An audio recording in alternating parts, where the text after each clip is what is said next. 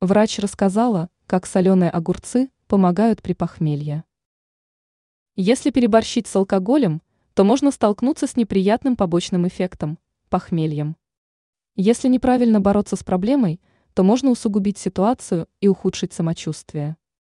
О том, как правильно избавляться от проблемы, рассказала гастроэнтеролог Екатерина Мельникова, газета «РУ».